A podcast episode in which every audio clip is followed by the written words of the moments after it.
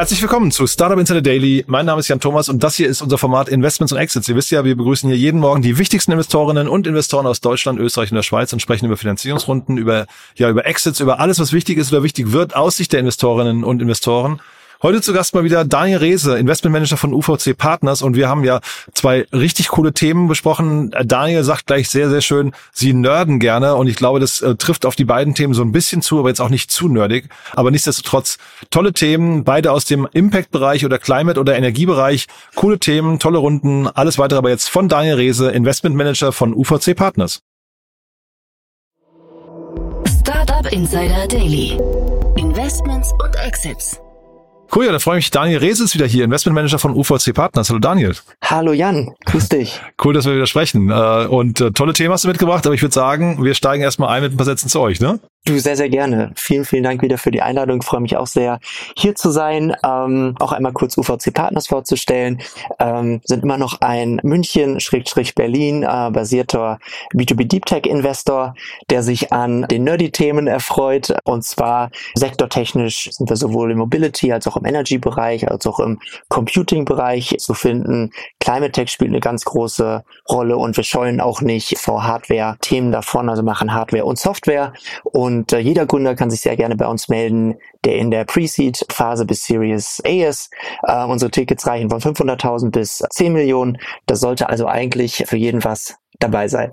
Und das kann schon so ein bisschen die nerdigeren Themen. Hast du eigentlich davon auch zwei mitgebracht, ne? Davon habe ich zwei mitgebracht, ja. genau. Freue ich gleich mit, mich gleich mit dir äh, tiefer einzusteigen. Ja, würde ich sagen, wir gehen zuerst mal nach London. Ähm, ganz, ganz spannende Runde eigentlich, ne? SunSafe, genauso ist es. Äh, SunSafe bietet eigentlich ja Solar Subscription Service an, also sprich diese teuren äh, Solarpaneele äh, für das Dach, also für den äh, Privatkunden, die ja immer der Vergangenheit einen sehr sehr hohen Eigenkapitalbedarf oder Finanzierungseffort erfordern, ist jetzt quasi eine ja Pay-as-you-go-Lösung in Anführungsstrichen und damit treffen sie glaube ich auf jeden Fall einen Nerv.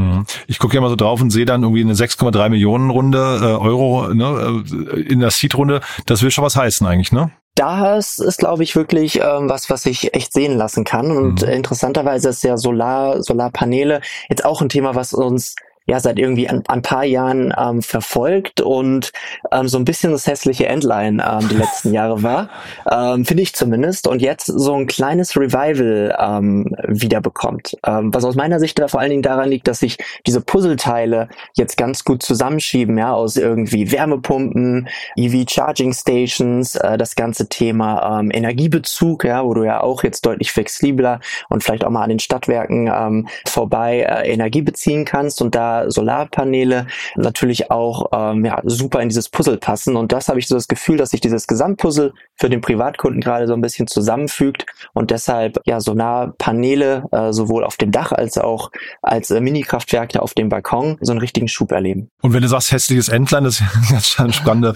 Analogie. Was hat sich da jetzt ganz konkret gerade geändert oder warum war es vorher ein hässliches Entlein? Weil die ja Upfront Investitionskosten sehr sehr groß waren. Du äh, die Solarenergie eigentlich de facto du nur nutzen konntest, wenn sie angefallen ist, also quasi es keine richtigen Energiespeicher gab, konntest es nicht wirklich ins Netz geben. Du hattest ja auch sonst in deinem Haus nichts, was du wirklich, sage ich mal, at scale äh, mit großen Energievolumina ähm, versorgen musst. Jetzt gibt's ja das Elektroauto in vielen äh, Häusern, was irgendwie äh, geladen werden muss. Und dadurch, dass da jetzt ja, diese einzelnen Komponenten, dieses schöne Gesamtkonstrukt bilden für, für, für Privathaushalte, ja, die mit MEV nach Hause fahren, die eine Wärmepumpe haben, Wärmespeicher haben, die äh, einen Energiespeicher haben, wo ich auch wirklich dann äh, die Energie ein bisschen äh, ja, länger, länger storen kann. Und dann natürlich auch das ganze Thema, dass ich Energie zurück ins Netz geben kann und vielleicht nicht äh, die Preise äh, bekomme, äh, die ich äh, als selber am Strommarkt zahlen muss, aber trotzdem meine äh, neun bis zehn Cent. Und das einfach äh, sehr, sehr rund in das Puzzle des nachhaltigen Haushalts passt. Mhm. In der Pressemeldung, die ich gelesen hatte oder im Artikel, da wurde äh, Norsken, werden sie, glaube ich, ausgesprochen, ne? Ähm, also ein mhm. Impact VC, so wurden sie bezeichnet.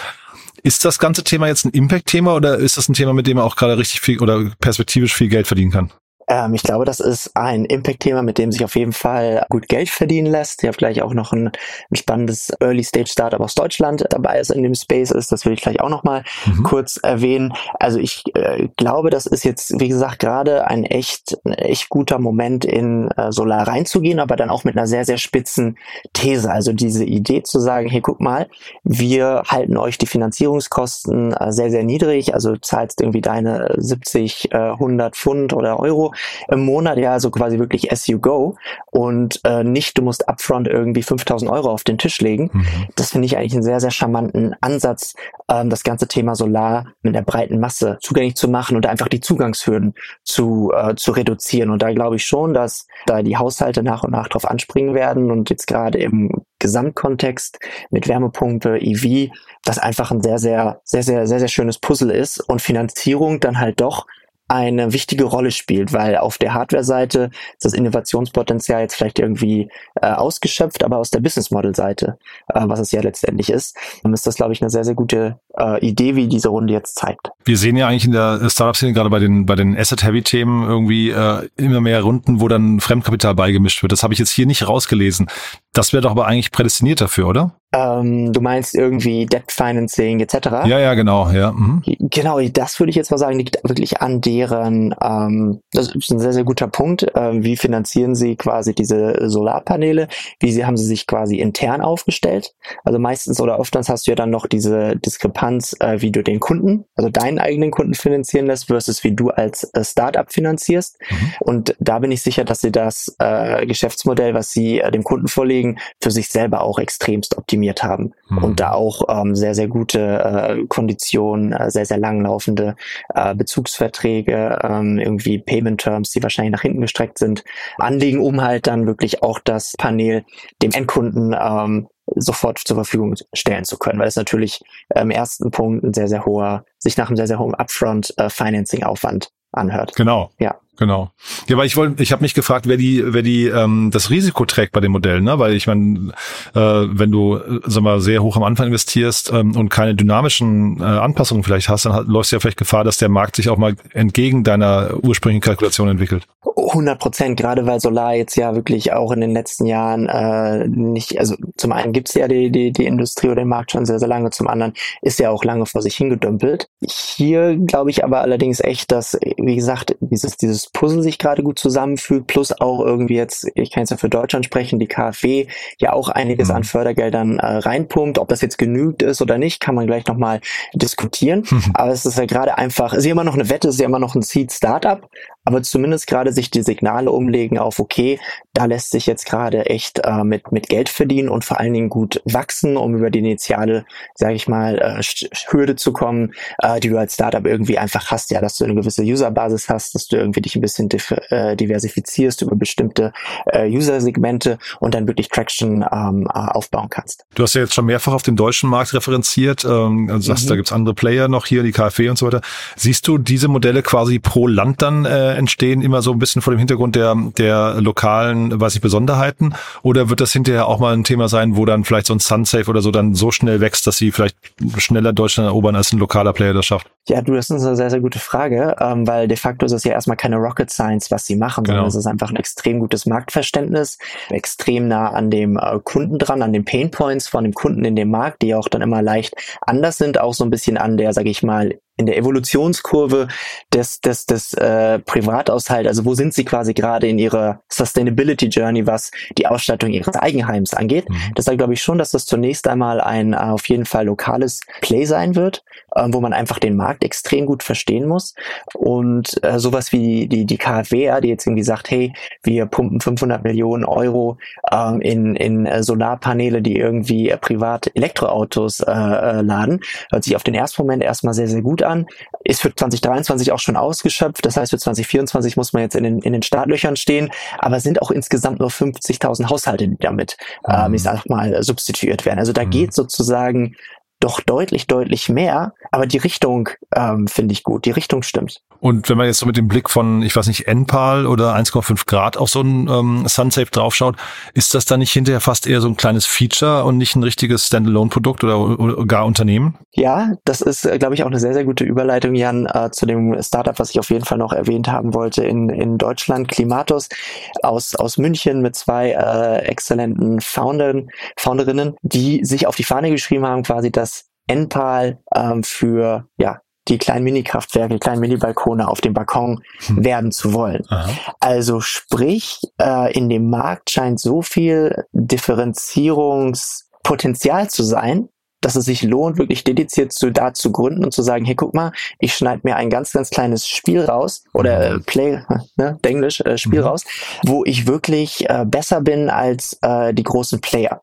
Also ob sich das dann bewahrheitet, let's, let's see, aber zumindest dieses Gesamtkonstrukt mit großen Fragen, wie binde ich irgendwie das, das kleine Sonalpanel ähm, sehr, sehr einfach für jeden User irgendwie in seinen äh, bestehenden Strohkaufleist ein. Wie, wie lasse ich den User das, äh, das sage ich mal, steuern, wo irgendwie die, die Electricity äh, hinfließt.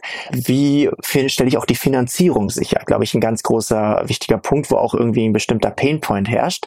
Sprich, wenn mir jemand irgendwie hilft, die KfW-Finanzierung relativ effortless zu bekommen, ist das vielleicht irgendwie was anderes, als wenn ich mich selber hinsetzen muss. Also da scheint es Potenzial für wirklich diese nischigen Plays zu geben, sei es auf der Sunsafe-Seite, die sagen, hey, wir bauen einfach ein, wir bieten ein neues Businessmodell an, wo ihr einfach äh, ja Pay-as-you-go in Anführungsstrichen die, die, die Paneele bezahlt oder dediziert auf äh, Balkonkraftwerke, die natürlich auch per se überhaupt nicht neu sind, also die Hardware mhm. überhaupt nicht neu, aber dieses Gesamtpaket, dieses Gesamtoffering viel klarer und viel einfacher den Kunden angeboten wird und somit auch viel, viel einfacher äh, haben wird, Traction im Markt zu generieren. Siehst du so Unternehmen wie Enpal, ich habe jetzt gerade mal geschaut, die haben 2,2 Milliarden eingesammelt, ne? Ähm, siehst du die irgendwann auch so als, ich weiß nicht, du hast immer dieses Thema Buy or Build, ne? Ähm, mhm. Und dass die irgendwann anfangen, den Markt so ein bisschen zu konsolidieren und sich einfach, weiß nicht, ähm, neue Features dazu zu kaufen. Also wenn, wenn die jetzt so, sag mal, ihren Proven Market gefunden haben, ja? Das kann ich mir auf jeden Fall ähm, sehr, sehr gut vorstellen. Ich meine, Enpal ist ja auch gerade jetzt im Solarbelagenbereich groß geworden, allerdings mhm. jetzt im großen Scale. Mhm. Sind jetzt gerade dabei, bei Wärmepumpen auch mit durchzustarten. Da haben sich ja auch sehr, sehr viele Startups in den letzten zwölf Monaten ähm, auf das Parkett begeben. Mhm. Einige davon ähm, sind einen Ticken weiter, andere davon ähm, haben es vielleicht doch nicht geschafft, einfach weil dieser so äh, Wärmepumpenmarkt so durch die Decke gegangen ist auf einmal und jeder eine Wärmepumpe haben wollte, aber dann auch Komplexität drin steckt mit Einbau Finanzierung etc. Und der Empire sich jetzt erstmal darauf ein bisschen fokussiert. Mhm. Und dann kann ich mir auf jeden Fall auch vorstellen, dass er sagt, so jetzt kümmere mich auch um die um die kleinen äh, Mini-Balkonkraftwerke. Also es, das letztendlich spielt das im Endfall, glaube ich, die Entwicklungen alles in die Karten. Mhm. Also und sie ja. haben gezeigt, Geld ist für sie erstmal kein Problem. Ne? Ich glaube, das, ja, nee, ich glaube, das ist ja. natürlich so für, für einen Gründer, wenn du das irgendwie, wenn du jemanden, Mario Kohle, ne, wenn du jemanden vorne dran hast, der in der Lage ist, äh, Investoren mit tiefen Taschen zu überzeugen, hast du eigentlich schon die halbe Miete, ne? Wenn, wenn du hinten dann noch eine gute Story und eine gutes, äh, genau. eine gute Company hast. Ne? Ich habe auch gerade geguckt, die haben schon zwei Investments getätigt, also Enpal, ne, ähm, dieses Jahr, äh, Telon und Entrix. Ich kannte die beide nicht, aber muss man sich auch mal angucken, was die sich da vielleicht zusammenkaufen noch. Ne? Also kann ja auch ein super spannendes Play sein, als Founder zu sagen, ich gehe mit einer Steinhypothese rein, baue was für ähm, zwei, drei Jahre auf und bin dann fein, einen, einen Early Exit zu machen.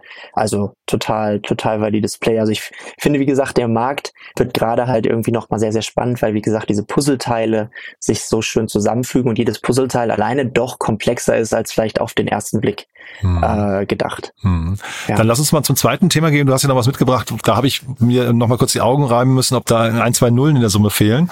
Ähm, ja. äh, spannendes Unternehmen, weil ich also bin, bin mal gespannt auf deinen Blick, weil ich gar nicht gedacht habe, dass man mit so einer kleinen Summe überhaupt was anstellen kann in dem Bereich. Aber ja, mal schauen. Ja, du, äh, es, es, es geht um, äh, um Rivus, ein äh, schwedisches Batterie-Startup, die ich mitgebracht habe und die ich deshalb ganz spannend finde. Nicht, äh, weil jetzt prinzipiell diese Runde an sich herausgestochen hat, aber ich klasse finde oder sehr, sehr spannend finde, dass in diesem Batteriemarkt viele Technologien, in ihrem Falle sind es äh, Redox Flow Batterien, immer wieder aufpoppen. Genauso mit äh, Lithium-Ionen-Batterien, also ähm, äh, Liquid State oder auch Solid State, äh, schwefelbasiert Batterien, wo es immer wieder quasi Diskussionen gibt, hey, kann eine Technologie vielleicht doch die äh, Lithium-Ionen-Batterie ablösen und es bisher in Anführungsstrichen doch einfach noch nicht geklappt hat und wir da immer selber sehr, sehr genau hinschauen ähm, und es immer sehr, sehr spannend finden, wenn die äh, Gründer mit so einem wirklich richtig nerdigen Thema um die Ecke kommen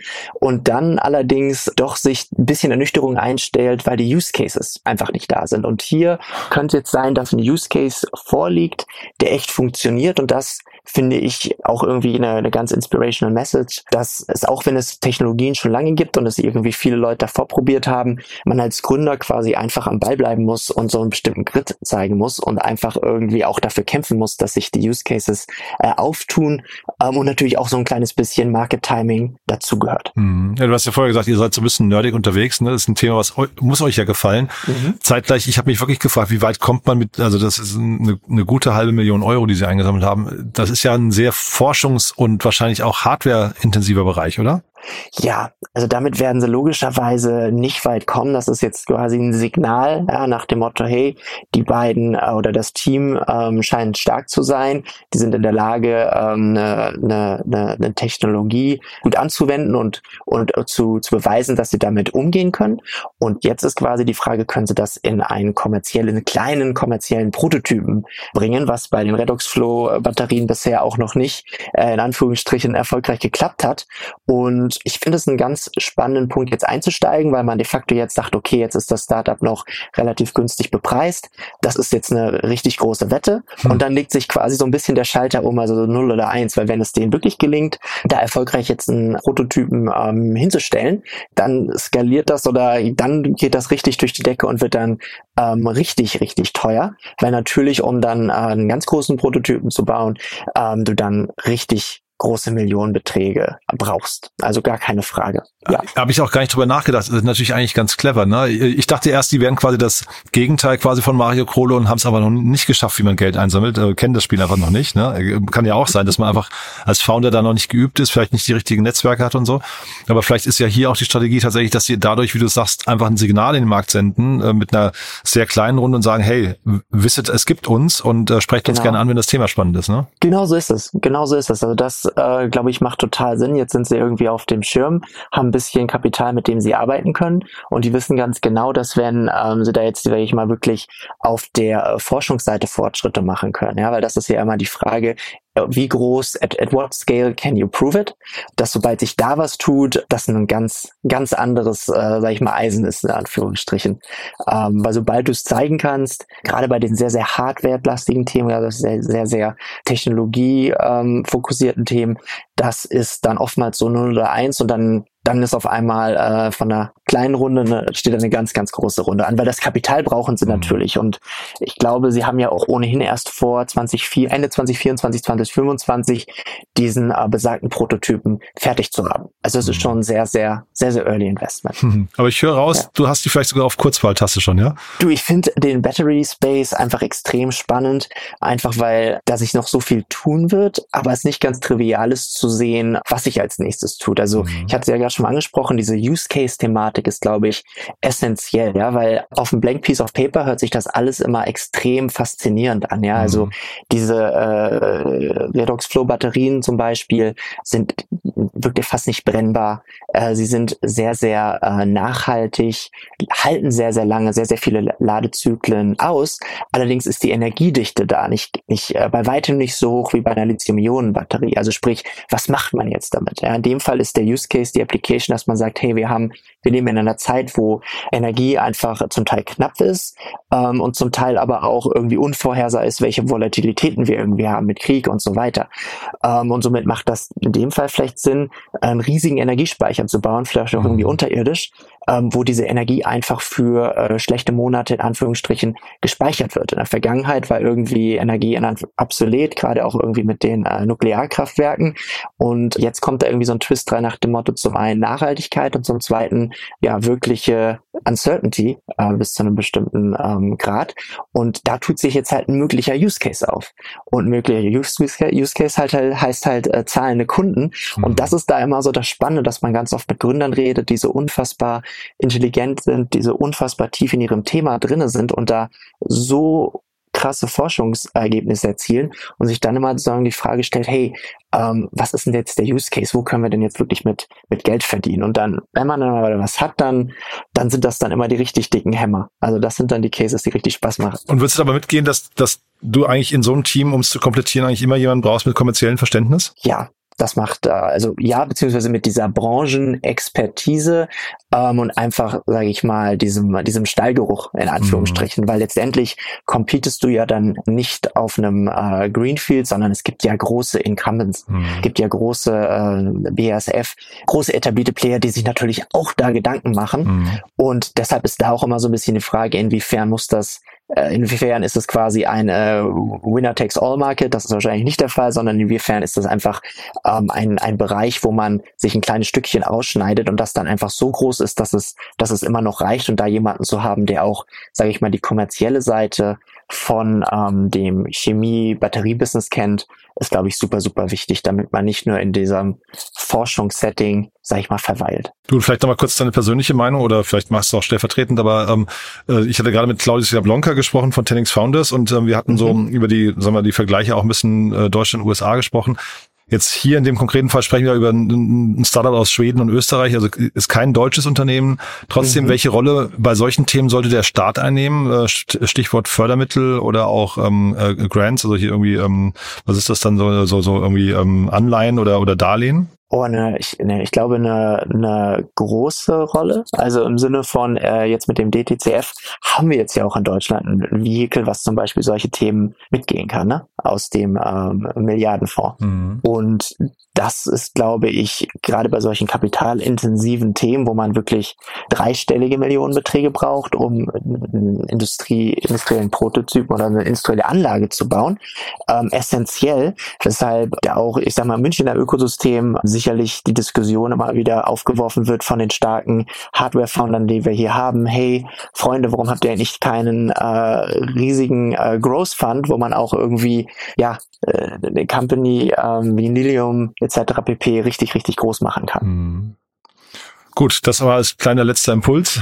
ja, dann äh, ja, du vielleicht noch ein paar Sätze zu euch. Ne? Wer darf sich melden bei euch? Man hat ja gerade schon rausgehört, wo das Herz, ähm, wofür es schlägt, aber vielleicht magst du trotzdem noch mal kurz sagen, wer sich melden darf. Ja, also grundsätzlich darf sich äh, jeder melden. Wir haben jetzt ja auch mittlerweile ein echt echt großes Team und somit auch Kappa mit mit mit vielen spannenden Foundern zu sprechen. Aber ich glaube, alles was B2B Tech ist und Founder äh, Lust haben, sich wirklich äh, im Detail über ihr Produkt auszutauschen und da richtig tief reinzugehen und da einen Counterpart zu haben, den das, dem das Spaß macht, da, da mitzunörden, die sind äh, jederzeit sehr, sehr herzlich bei uns willkommen. Ich sehe das Nörden, das, das wird bei euch richtig so als, äh, als Tätigkeit gelebt. Ja? ich gut, Monday to Friday, ja. genau so ist es. Cool. Daniel, hat großen Spaß gemacht. Du dann ganz lieben Dank, dass du da warst. Ich freue mich aufs nächste Mal. Ganz lieben Dank, der ja. Jan hat mich auch total gefreut. Bis dann. Ciao. Ciao. Ciao, ciao. Startup Insider Daily, Investments und Exits. Der tägliche Dialog mit Experten aus der VC-Szene. Ja, das war also Daniel Rehse, Investmentmanager von UVC Partners und das hat mir auf jeden Fall richtig viel Spaß gemacht. Ich hoffe euch auch. Wenn dem so sein sollte, wie immer die Bitte gerne weiterempfehlen an Menschen, die hier mal reinhören sollten. Vielleicht kennt ihr ja jemanden, der oder die sich für Energiethemen oder Impact-Themen oder Nachhaltigkeitsthemen oder einfach für nerdige Themen interessieren. In all diesen Fällen, glaube ich, eine tolle Folge, in die man mal reinhören könnte. Also gerne weiterempfehlen. Dafür, wie immer, vielen Dank. Ansonsten euch einen tollen Tag. Falls wir uns nicht mehr hören sollten, dann hoffentlich spätestens morgen. Bis dann, alles Gute. Ciao, ciao.